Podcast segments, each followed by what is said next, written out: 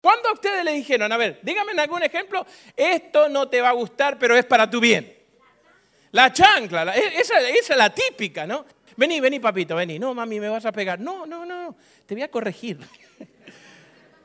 ¿Eh? ¿Cómo, cómo? Sí, me va a doler más. ¿Eh? Te lo, lo hago porque te amo. Y vos veías así, ¿no es cierto?, la cara de sinvergüenza de tu madre, güey. Ya, ya, lo hago por- esa me había olvidado, lo hago porque te amo. No, vení, papito, vení. Y vos ibas como un tonto, ¿viste? Ay, ay, ay. Ah, e- eso, e- es- esos remedios caseros que no sabía de dónde salían, esos brebajes que preparaban, ¿no es cierto? Eh, eh, bueno, el tema de hoy, el tema de hoy no te va a gustar, pero es para tu bien. ¿Cuántos dicen amén? Vamos, vamos. Mire a la persona que está al lado y dile, hoy tronamos. Vamos, dile, hoy tronamos, hoy tronamos. Eh, el mensaje de hoy, que es el, el final de la primera serie, estamos haciendo una serie, por si usted llega por primera vez o segunda vez, estamos haciendo una serie que se titula así, Jesús dijo que, no, asombrado por frases o declaraciones escandalosas que hizo Jesús, que le voló la cabeza a la gente de su tiempo y también nos vuela la cabeza a nosotros. ¿No? El hecho de que, por ejemplo, en algún momento, ahora estamos con la palabra amar, viene Jesús y le dice a la gente, amarás a tu enemigo. Cuando en realidad los judíos lo que querían hacer era realmente hacer desaparecer al enemigo, matar al enemigo, destruir al enemigo. Y hay cuatro declaraciones que Jesús hace que son escandalosas. Y hoy vamos a terminar con la más importante. Vamos, vamos al principio. Marcos es uno de los evangelios.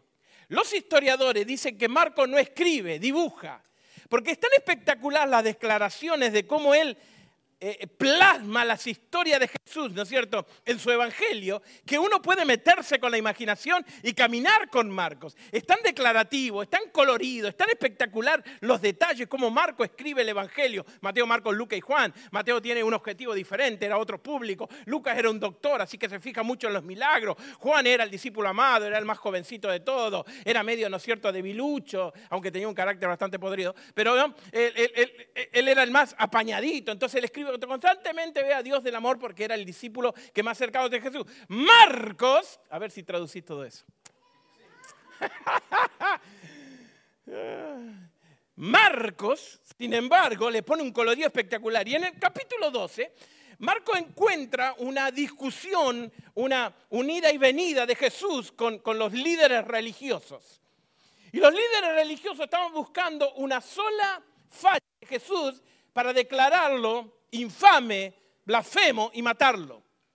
Cada vez que Jesús aparecía en cualquiera de las ciudades, los líderes religiosos decían, ahí viene el problema. Y quiero decirles algo, primer paréntesis de la mañana. Uf, ok, vamos. Primer paréntesis. Cada vez que el mundo, que tu trabajo, que tu escuela, que tu oficina, que donde llegue, que el parque, que Walmart, que Aldi, Dollar Tree, depende de tu presupuesto, donde quieras comprar, cada vez que tú entres, la gente tiene que decir, ahí viene problemas. ¿Sabes por qué? Porque tu vida es tan bold, tu vida es tan llena de significado, de justicia, de amor, de caridad, de generosidad, que la gente se tiene que sentir incómoda al lado tuyo, pero una incomodidad que lleva a la gente a preguntar. ¿No te vos, no es cierto, pararte, por ejemplo, eh, yo estoy, no es cierto, en, la zona de los ice cream, buscando el cero calorías. Una sola vez compré. Horrible. Después me fui al lado vegan. No voy a decir nada. Pero al lado aparece un muchacho así, esbelto. Y te pone incómodo. Una panza así y el otro cuadrado. Es más, busca el helado cero caloría con un estilo bárbaro. Fa, fa, fa, todos los músculos. Y te inquieta al punto de decir, wow, man, how you doing? ¿Cómo lo, cómo lo haces? Eso es lo que deberíamos lograr nosotros. Ser tan incómodo para la sociedad que la, la gente te diga, para, para, para, ¿cómo, cómo, cómo puede ser que sos tan feliz? No, no, no, me molesta que vea tu familia espectacular. No es una molestia en el sentido de que lo vas a ofender, es una molestia en el sentido de que lo vas a picar para que la gente empiece a, a desear lo que vos tenés. Y eso es lo que hacía Jesús. Cuando Jesús llegaba, hacía declaraciones escandalosas, le movía el tapete a cualquiera, le tiraba abajo todo lo que había pensado en la vida, porque él iba a ofrecer algo mejor. Lo que Jesús decía no era bueno para escuchar, pero era bueno para su vida. Recordad lo siguiente, todo lo que está escrito en la Biblia, yo no sé cuál es tu background religioso, yo no sé lo que vos pensás de Dios, yo no sé cuál es la idea que vos tenés acerca de la Biblia, pero yo te puedo asegurar en forma experiencial, no teórica, de que todo lo que está escrito en la Biblia es para nuestro beneficio. Mira a la persona que está al lado y dile, testifica así con el dedito, es para tu beneficio. Vamos, dile, es para tu beneficio. No te va a gustar, pero es para tu beneficio. Así que Marcos se mete en esta conversación. Los líderes religiosos lo tientan a Jesús con preguntas como, ¿qué pasa después de la vida? Lo tientan como, ¿Qué hay que hacer con el César? ¿Le pagamos impuestos o no? Y Jesús, cada vez que vos le haces una pregunta, te lo he dicho cada vez que hemos hablado de esta serie, te contesta con cosas mucho más profundas de lo que vos preguntás. Los líderes religiosos querían una respuesta política y le daba una respuesta espiritual, porque a Dios no le importa cuánto tiempo tú pasas aquí en la tierra, le importa de que pases la eternidad con Él. A Dios no le importa tu felicidad, le importa tu santidad. Mm, mm. Porque Él quiere que vivas eternamente. Finalmente se dieron cuenta de que a Jesús no se lo podían engañar, así que de alguna manera dieron un paso para atrás. Y algunos historiadores dicen que aparece un joven líder religioso con una pregunta honesta y le pregunta lo siguiente, ¿cuál es el mandamiento más importante? Maestro, ¿cuál es el mandamiento? ¿Por qué el mandamiento? Porque los mandamientos habían sido dados como regulaciones de personas que tienen una relación íntima con Dios para guiar su vida al éxito total. Yo no sé cuál es el concepto que usted tiene, pero ese es el verdadero concepto. Cuando yo conozco a Dios, confío a Dios, amo a Dios, su fuerza me hace guardar los mandamientos y todas las indicaciones que la Biblia tiene. Cuando yo obedezco, mi vida es espectacular porque es el resultado de. Volvemos a la parte física, yo dejo el azúcar, tomo agua, camino 15, 20 minutos por día, dejo todo lo que es, ¿no es cierto?, nocivo, elaborado. ¿Qué va a pasar? Voy a adelgazar. Voy al gimnasio, voy a sacar, voy a tonificar. No voy a ser Arnold Schwarzenegger, pero algo voy a tener. Si no le hago caso y sigo teoría, sigo panzón. Alguien dijo esta semana, hasta que no me hagan efecto las siete abdominales que hago mensuales, no me vengan a hablar. Siete abdominales mensuales. Así que viene este hombre muy honesto y le dice, maestro, ¿cuál es el mandamiento más grande? ¿Cuál es, es eh, la guía en la cual yo me puedo llevar para tener una vida, dígame si ustedes están buscando esto también, fructífera, próspera, extraordinaria, espectacular y exitosa? Cuando, los que están buscando eso, digan amén. Muy bien. Disculpe, digan es un término medio eclesiástico, pero es la manera en la cual yo sé si ustedes están durmiendo o no. ¿ok? Así que, entonces Jesús se va a Deuteronomio y se va a Levítico, a dos versos fundamentales para los judíos. Y acá yo le voy a pedir que usted se meta en la mente judía, lo cual es un poco complicado porque nosotros somos latinos. ¿ok? Pero usted tiene que meterse en la mente judía. Cuando al judío le, le referían la Torá, Génesis, Deuteronomio, el, el judío decía, no, pará, pará, esto es palabra de Dios. Así que Jesús, en vez de contestar en forma abierta y directa lo que él pensaba, él se refiere a lo que él había escrito. ¿Agarraron? No, no, no, él no, él no le dio una opinión. Jesús le contestó con lo que él mismo había escrito. Sí, más. Y le dice, escucha Israel, el Señor nuestro, uno solo es. Amarás al Señor tu Dios con todo tu corazón, con toda tu alma y con toda tu fuerza. Levítico dice, no busques vengarte, sino que tienes que amar a tu prójimo como a ti mismo. Entonces, Marcos capítulo 12, ¿lo quieren buscar? Si trajiste tu Biblia, en tu teléfono debe tener alguna Biblia, búscalo, Marcos capítulo 12, yo voy a estar ahí por el 29 al 31. Si ustedes lo quieren seguir, ponerle el dedo, marcarlo, porque hay una gran diferencia entre escuchar y hoy aprender, y es simplemente marcar. ¿Sí? Entonces ahí está, como Pablo, ¿no? Ahí está con su iPad, con su lapicito, y ahí anota. Ahí tenés que poner nota como cabezón, esto es para mí. Acá tengo que obedecer, esto tengo que desechar.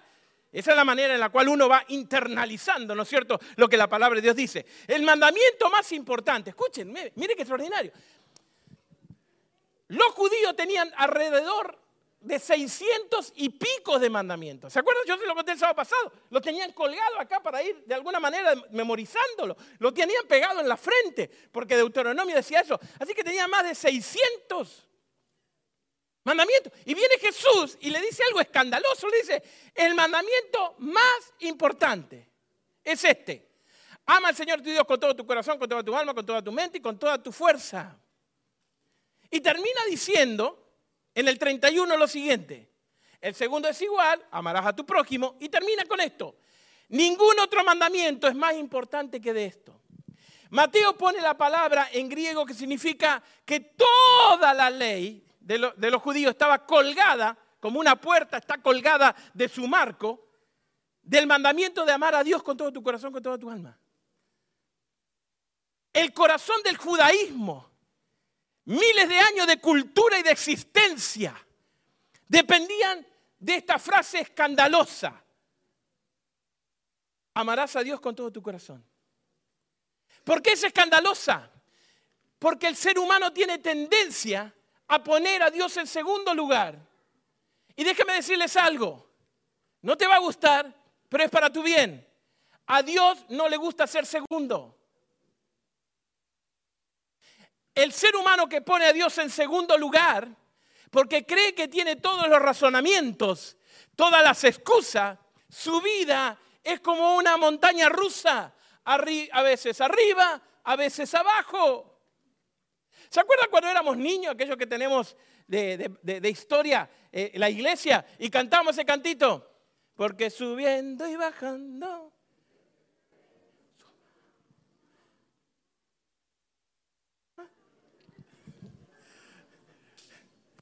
Por favor, ni apliquen para el worship team.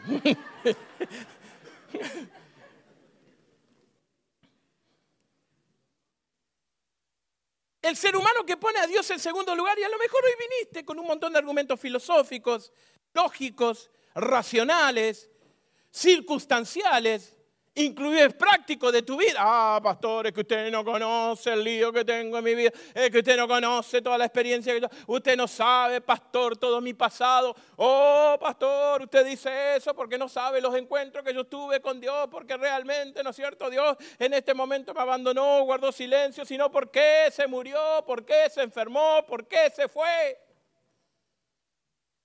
Y entonces agarramos y empezamos a sustituir, digan conmigo, sustituir las cosas que Dios dice con lo que yo digo. Y hay una frase muy común entre la parte religiosa que hay mucha gente que dice, Dios dice, pero yo pienso. Pensando de que la religión es para gente que a veces no tiene cerebro o que son medios lentejas, ¿no? que le cuesta engranar. Pero Dios viene y te pone esta frase escandalosa, dice, amarás a tu Dios con todo tu corazón, con toda tu alma, con toda tu fuerza y con toda tu mente. Vamos a empezar primero ayudándonos para entender lo que es amor. La palabra amor en hebreo es ahab. Significa tener afecto, deseo, deleite. Implica una ardiente inclinación de la mente, una ternura profunda. ¿Ustedes me escucharon decir algún sentimiento, alguna emoción circunstancial? No. Porque el amor que la Biblia no está basado en el momento, no está basado en el sentimiento, no está basado en cómo te levantaste, no está basado en lo que vos me haces. Ah, me trata bien, yo te amo, me trata mal, lista negra. Así somos los humanos. El amor distorsionado inclusive por Hollywood es emocional, es apasionado, pero es efímero. El amor se fue. Se acabó el amor. Y todas las canciones románticas hablan de eso. Se fue. Yo que tanto lo amaba o la amaba, pero desapareció. Claro, porque cuando nuestro amor es superficial, es humano, pero Dios dice, no, no, el amor en el cual yo le estoy hablando es un fuerte apego, es un deseo de estar siempre en la presencia del objeto del amor. Estar siempre presente. ¿Sabes que cuando yo estaba leyendo esta definición, yo dije, estar siempre presente en el objeto del amor? Pensé en mi suegra. Siempre presente con la suegra. Se me hizo más escandalosa la frase de Dios. En griego la palabra es agapo o agapao. Es tener preferencia, es desear, es no estar dispuesto a abandonar, es siempre tener el deseo de añorar, de seguir adelante. O sea que está hablando de un significado mucho más profundo. Amor no es simplemente un sentimiento. Hoy me levanté con el pie derecho, hoy amo a todos. Te amo, te amo, te amo. Hoy me levanté cruzado porque me agarró una de las pausias. ¿No es cierto? Y, ah, bueno, te amo, ah, me caes gordo, me caes gordo, lista negra, ah, me hablaste. Así somos. Y viene Dios y le dice a esta gente, que era completamente emocional, que estaba, ¿no es cierto?, harta de que los romanos lo oprimieran, dice, amarás a tu Dios con todo tu corazón. Basamos el amor en ese tipo de circunstancia. Cuando el amor es una decisión hecha de forma consciente y voluntaria que determina estar siempre en la presencia del objeto amado. La palabra de Dios dice, amarás a Dios con toda tu mente. ¿Qué significa la mente? Emoción, voluntad. Es el lugar donde se toman las decisiones. O sea que, escuchen, a ver, si usted no me está siguiendo, se lo vuelvo a poner. Dios no le gusta ser segundo. Él hace una declaración escandalosa y dice, tenés que poner a Dios en primer lugar si querés ser exitoso, ser próspero. Randy, me estoy congelando. Literalmente. Parezco, parezco que estoy en, en el freezer de Costco.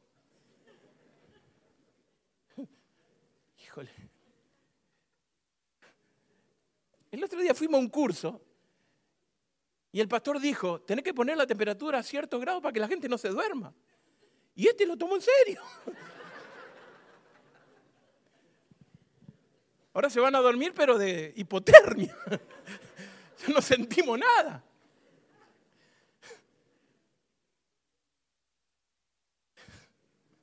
Así no se puede, hermano. Amar a Dios con toda la mente significa la mente está compuesta de emociones, de voluntad, la mente es la toma de decisiones, nuestra mente es la facultad de comprender, no, nos permite imaginar, pensar y razonar. Y Dios dice, con toda la mente.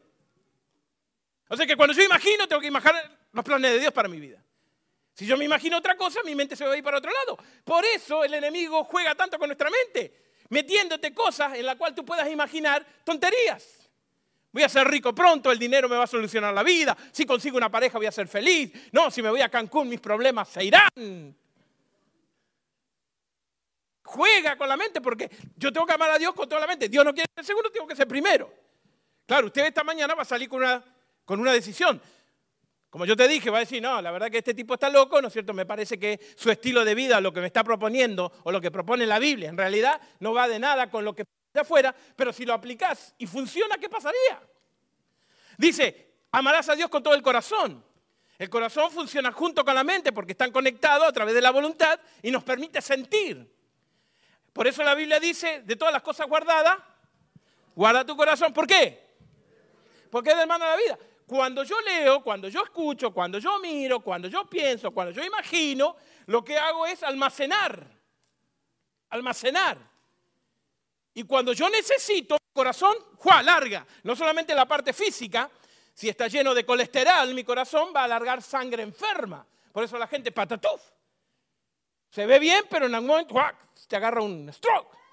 Porque el corazón venía con sangre contaminada. El corazón sigue haciendo su función. Pa, pa, pa, Viene el estrés.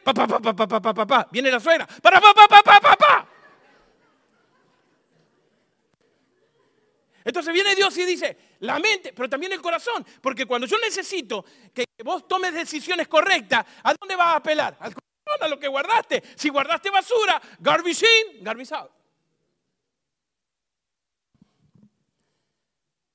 Abaca nuestra pasión, nuestro deseo, nuestra, nuestras pasiones, nuestro deseo, nuestros afectos con los cuales fuimos creados, solamente que están orientados para el bien. Según el diccionario expositorio Vines dice, la palabra corazón llegó a representar toda la actividad mental y moral del hombre, tanto los elementos racionales como los emocionales, y incluye diciendo, es la emoción, la razón y la voluntad de todo lo que fluye. Con todo el alma, que es el reflejo del corazón. El alma es a través que nos expresamos, nos exponemos. es lo, que, lo, que, lo que transmitimos a la gente. Ustedes vieron cuando dice, ah, mira, qué, qué, ojito de paz que tiene esa persona. Qué linda alma. ¿No? Como que uno ve a través de. De paso, déjeme decirle una cosa. Nosotros somos buenos en aparentar y en pretender. Pero los ojos declaran lo que uno es y uno no lo puede esconder. Usted puede engañar a otro ser humano porque nosotros no tenemos la capacidad ni deberíamos meternos al hecho de juzgar motivaciones. Pero Dios sabe lo que está detrás de tus ojos. Y yo quisiera decirle con todo respeto y con todo cariño, acá hay ojos cansados, frustrados. Y usted puede venir pretendiendo de que no, pero los ojos delatan. Y una canción hermosa que dice, tus ojos revelan que yo nada puedo ocultar. Sí, yo se la canto, nunca se van a acordar, pero no importa. Que no soy nada sin ti, mi buen Jesús. Amarás a Dios con toda tu fuerza. Habla de las fuerzas no solamente físicas, porque tenés que tener, ¿no es cierto?, la capacidad física de poder estar conectado. Por eso el enemigo ataca tu mente con un montón de comida basura, con un montón de información basura, porque cuanto más embotado tenga tu mente, vas a perder la fuerza de pensar, de razonar. Por eso hacemos preguntas tontas. Por eso nos enojamos por cosas que realmente no tienen sentido. Por eso vamos en la calle y estallamos con violencia cuando alguien simplemente nos cruza adelante. Entonces todas esas capacidades humanas que imitan a la de Dios, porque somos espirituales, quedan ahondadas. Y entonces viene, quedan ahogadas. Entonces viene Dios y dice, amarás a Dios con todo tu corazón, con toda tu mente, con todo. Y entonces nos ponen un problema. Porque Dios no quiere ser segundo. Y tienes que amar a Dios con tu pensamiento, con tu pasión, con tu fuerza, con tu fuerza de voluntad. Y todo aquello que no ocupe eso, tiene que quedar en segundo plano. Y ahí uno encuentra la razón por la cual la religión ha perdido el poder. Porque no hemos quedado en la teoría, mientras que Dios sigue queriendo una relación. Mientras tú no abras la Biblia y te alimentes Déjame poner un ejemplo antes. Si viene un nene y agarra su carro, que justo tuvo la dicha de comprarlo este año y tiene cero millas, y usted lo cuida como oro, así que lo está lavando en el driveway de su casa, y su hijo abre la tapa de donde se pone la gasolina y le mete la manguera de agua, yo estoy seguro que usted orará por su hijo. Le arruina el carro. El ser humano no fue diseñado para recibir gasolina adulterada. Solamente que somos tan fuertes, nuestra fuerza de voluntad, a mí no me va a poder, este divorcio no me va a matar, esta, esta bancarrota yo la voy a sacar en sí. Somos tan cabezas duras, pero apelamos al agua y no a la gasolina de Dios. Y como somos fuertes, al enemigo le cuesta voltearnos. Pero como el enemigo es paciente, a él no le importa si te voltea a los 15, a los 25 o a los 93. Él lo que quiere es voltearte. He will wait. Y como es paulatino, no nos damos cuenta. Y pasamos en estos versículos de una forma tan rápida que el amar a Dios lo seguimos poniendo en el modo emocional milagroso. Y ahí sentimos la presencia de Dios, porque es un momento emocional. Pero después cuando tengo que tomar otras decisiones, es como que, a menos de que tú tomes una decisión molesta, perturbadora, incómoda para tu estilo de vida, es muy probable, de ir a la palabra de Dios y alimentar tu corazón, tu mente, tu alma, las decisiones van a seguir siempre en la zona gris. Vas a amar a Dios cuando te conviene, cuando te parezca, y vas a seguir lastimado. Vas a seguir herido. Vas a poner una sonrisa, pero tu corazón va a seguir sangrando. Y es impresionante la cantidad de seres humanos que vivimos la vida lastimados. No tuvimos la capacidad de cerrar la herida porque estamos buscando en el agua lo que solamente la gasolina de Dios te da. Buscamos el pensamiento positivo, en psicología alternativa, en pensamientos altruistas, en hacer tipo de servicio comunitario. Pero el Señor dice, eso, cuando sea el resultado de amar a Dios con todo tu corazón, con toda tu alma, cuando Dios sea primero, primero, primero, no segundo, primero, eso va a venir como resultado. Y a los judíos le cayó de la patada.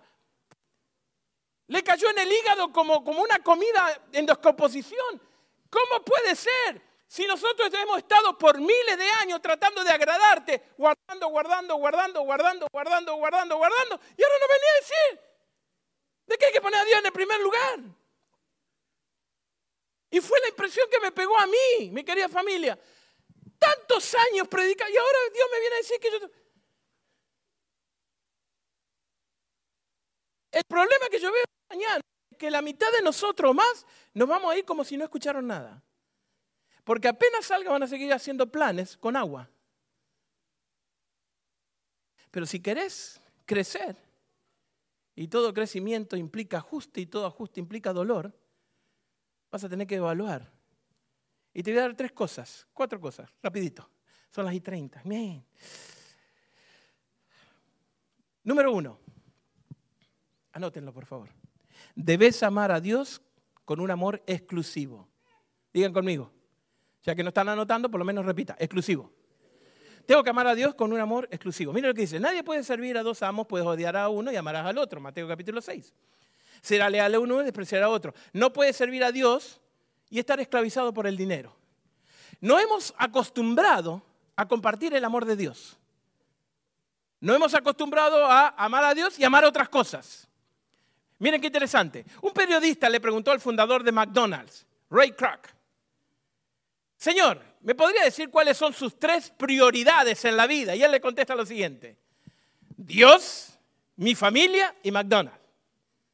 El periodista se vio asombrado, mientras que Mr. Ray sigue diciendo, pero cuando entro a la oficina, mis prioridades se hacen totalmente a la inversa. Y eso es lo que nosotros hacemos en nuestra vida. Cuando nos preguntan, porque está la televisión, está Telemundo, ¿y cuáles son sus prioridades? Dios, mi familia y mi trabajo. Pero en la semana, en mi trabajo, mi trabajo, hay mi trabajo. Y si queda tiempo, Netflix. Entonces, eh, nos hemos acostumbrado a vivir una vida dividida y Dios dice, no, porque Dios en otro lugar que no es el primero, es la mejor forma de anular el poder de Dios en tu vida. Entonces, si vos tenés y tenés el derecho de venir esta mañana y decir, Gustavo, en mi vida Dios no trabaja, tenés el derecho. Pero si vos haces la fórmula y Dios no está en primer lugar, no te metas con Dios, métete con vos mismo. No es culpa de Dios, es culpa mía. Porque si yo pongo a Dios en primer lugar, exclusivo, no lo comparto con nada, entonces yo puedo agarrar y empezar a experimentar si Dios sirve o no sirve. Pero hasta que no pruebes la fórmula y tengas otros dioses, de paso, la definición de Dios es todo sustantivo, persona, cosa o lugar que yo utilizo para satisfacer una necesidad que solamente Dios puede satisfacer. Ay, Gustavo, cuando encuentre el amor de mi vida voy a ser feliz. No, no vas a seguir siendo más feliz. Porque el problema no es la pareja, el problema es vos. Ay, Gustavo, cuando me den ese ascenso, cuando, cuando me pongan de manager, cuando gane, cuando gane 20 dólares la hora o 100 dólares la hora. ¿Sabes lo que va a pasar cuando gane 100 dólares la hora? Vas a necesitar 150. Porque el dinero no te llena. Cada vez que yo utilizo un sustantivo, persona, lugar o cosa, para llenar una necesidad que solamente Dios puede llegar, yo estoy siendo un idólatra porque no estoy poniendo a Dios en primer lugar. Y eso te afecta. Olvídate la palabra idólatra porque yo sé que a lo mejor te hace un poco mal porque es mucho, muy fuerte. Olvídate, pero te hace mal. Es lo mismo que poner agua en el corazón. Escuchen, con todo respeto, ustedes me crean o no me crean, la palabra de Dios es lo que quiere decir. Tenés que amar a Dios con un amor exclusivo. Cuando vos entras a dividirlo, hay repercusiones. ¿Dios se va a enojar contigo? No, te va a seguir amando con el mismo amor, pero va a haber repercusiones en tus relaciones, en tu economía. Voy a dar ofrenda cuando yo siento, cuando me sobra, cuando me dé la gana. ¿Vos te crees que le haces algo al reino de Dios con eso? No. ¿Quién es el único perjudicado? Vos. Voy a perdonar, a usted sí, a usted. Ah, no, usted no. No, usted, no menos, porque mira así. No, usted me cae gordo. No. Entonces, si yo vivo en esa, que lo vivimos, ¿eh? Lo vivimos. Señor, viste, oramos, Señor, bendice esta casa. Menos usted. Eh,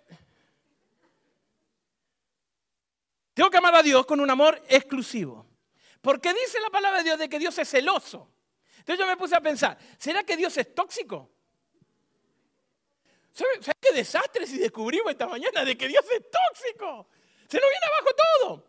¿Será que es inestable, es inseguro y que a Él le molesta de que vos te vayas detrás de otras cosas para suplir tu necesidad? No, ¿sabes por qué es celoso? Porque Él te protege, Él sabe cómo te hizo, Él sabe lo que te hace daño, Él te dice no meta los dedos en el enchufe y vos lo metés igual, entonces aguántatela. Pero Dios es tan amoroso, no como Gustavo, que yo te hubiera dejado enchufado en el enchufe con los dedos todo el día, para que se te quite por cabezón. Pero Dios viene y Él saca tus dedos y los pones Él. Para que vos dejes de sufrir. Celoso no significa que Él es tóxico, inestable, inseguro. Significa que te ama tanto y te protege tanto que como Él te creó, Él sabe las cosas que te hacen mal y te dice, no vayas por ahí, cabezón, no vayas, no hagas, no toques, no mires. Porque yo sé que si mirás te va a quedar grabado. Yo sé que si escuchás te va a quedar en la mente. Y después cuando tu corazón necesite tomar una decisión impresionante en tu vida, delicada, eso es lo que vas a sacar. Dos, debo amar a Dios con un amor que sobrepase lo temporal. Escuchen esto, miren si hay algo escandaloso. Aguánteme, aguánteme, escuchen. Tengo que amar a Dios con un amor que es más allá de lo temporal. Mateo capítulo 10. Si ama a tu padre o a tu madre más que a mí, uh, escuchen, si amas a tu padre o a tu madre más que a mí, no eres digno de ser un hijo mío. sí, what?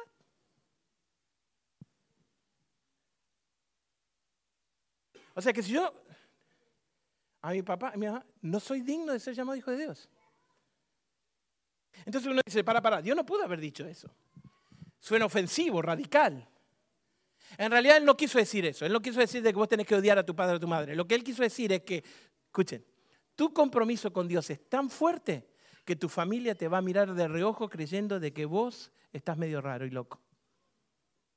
Eso es lo que está queriendo decir ahí. No está queriendo decir, voy a la iglesia, mamá, olvídate de mí.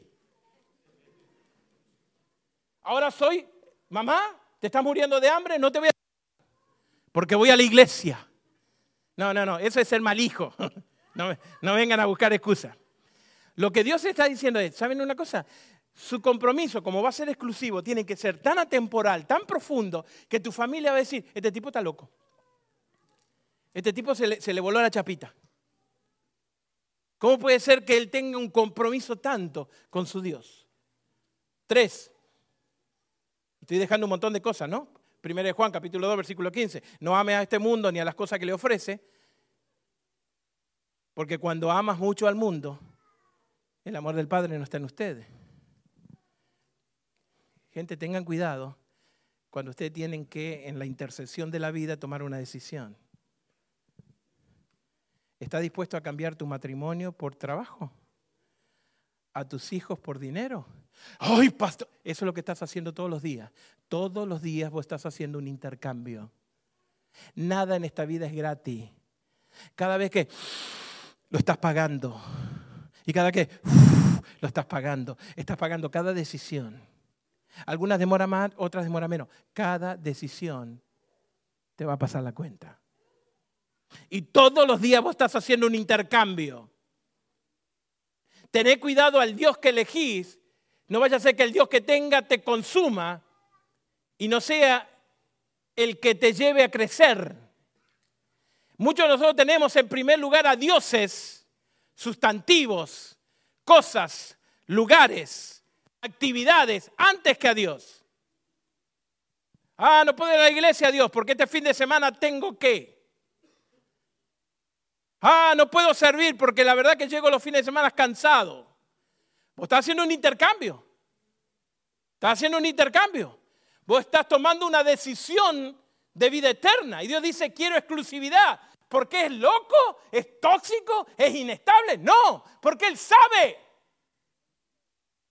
Dios es amor y todo lo que Él te dice es para tu bien. ¿Por qué? Porque yo me lo merezco.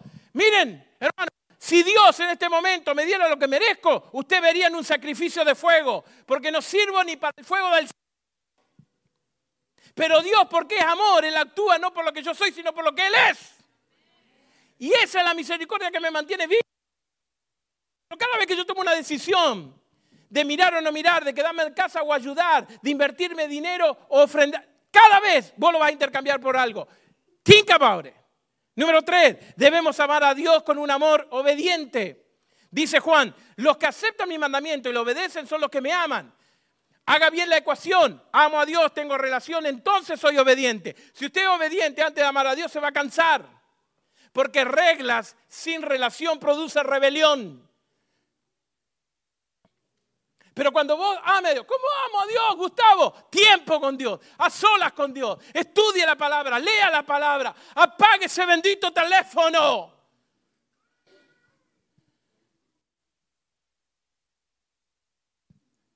Horas haciendo reels. You are better than that. Tu vida es demasiado valiosa como para tirarla en un Instagram. La obediencia no es difícil para aquellos que aman a Dios. Pero si Dios no está en tu primer lugar, no lo vas a amar y, te va a costar. Primero Juan dice, si alguien afirma, yo conozco a Dios, pero no obedece los mandamientos, es un mentiroso, porque yo no estoy viviendo en Él. Pero los que obedecen la palabra de Dios demuestran que verdaderamente lo aman. digan amigos, demuestran, demuestran. Es una relación íntima que cuando yo me enamoro, Dios empieza a cambiar mis pasiones por sus pasiones, mi deseo por su deseo, mi basura por su oro. Cuando yo amo a Dios exclusivamente y entonces empiezo a tener un amor supremo que empiezo a obedecerle a Él, mi vida va a cambiar completamente. No me creas nada, probalo. Debemos amar a Dios con un amor perseverante. Santiago dice, Te tiro los títulos. Hagamos un switch en nuestra vida. De amar a Dios exclusivamente. Produce libertad.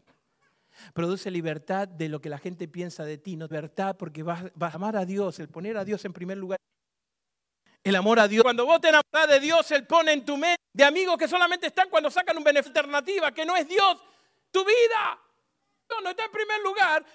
Y yo susto de enganchar algo que me engancho con y no lo que son papá, temente, formar. Revierte el efecto de la erosión moral sin boundaries. Todo nos da o ignoramos todo. Estaba pensando anoche que este debe ser uno de los sermones bastante blanco y negro. Está escrito, me parece que usted puede... No solamente es uno de los sermones más importantes, sino que creo que es uno de los sermones más de mal, pero es para su bien y lo queremos mandar al sobador. Y le decimos, te va a doler, pero es para tu bien. Hace tres semanas atrás me, toqué y me dijo, ¿está listo? Le digo, ¿para qué? ¡Fua! Se tiró encima. Y cuando él estaba encima mío, en mi rodilla, más vale que cuando me levante de la camilla no estés acá porque te voy a matar. Un es increíble, tu mano es espectacular. Hace diez minutos lo quería matar y ahora lo amaba, me lo quería llevar a casa.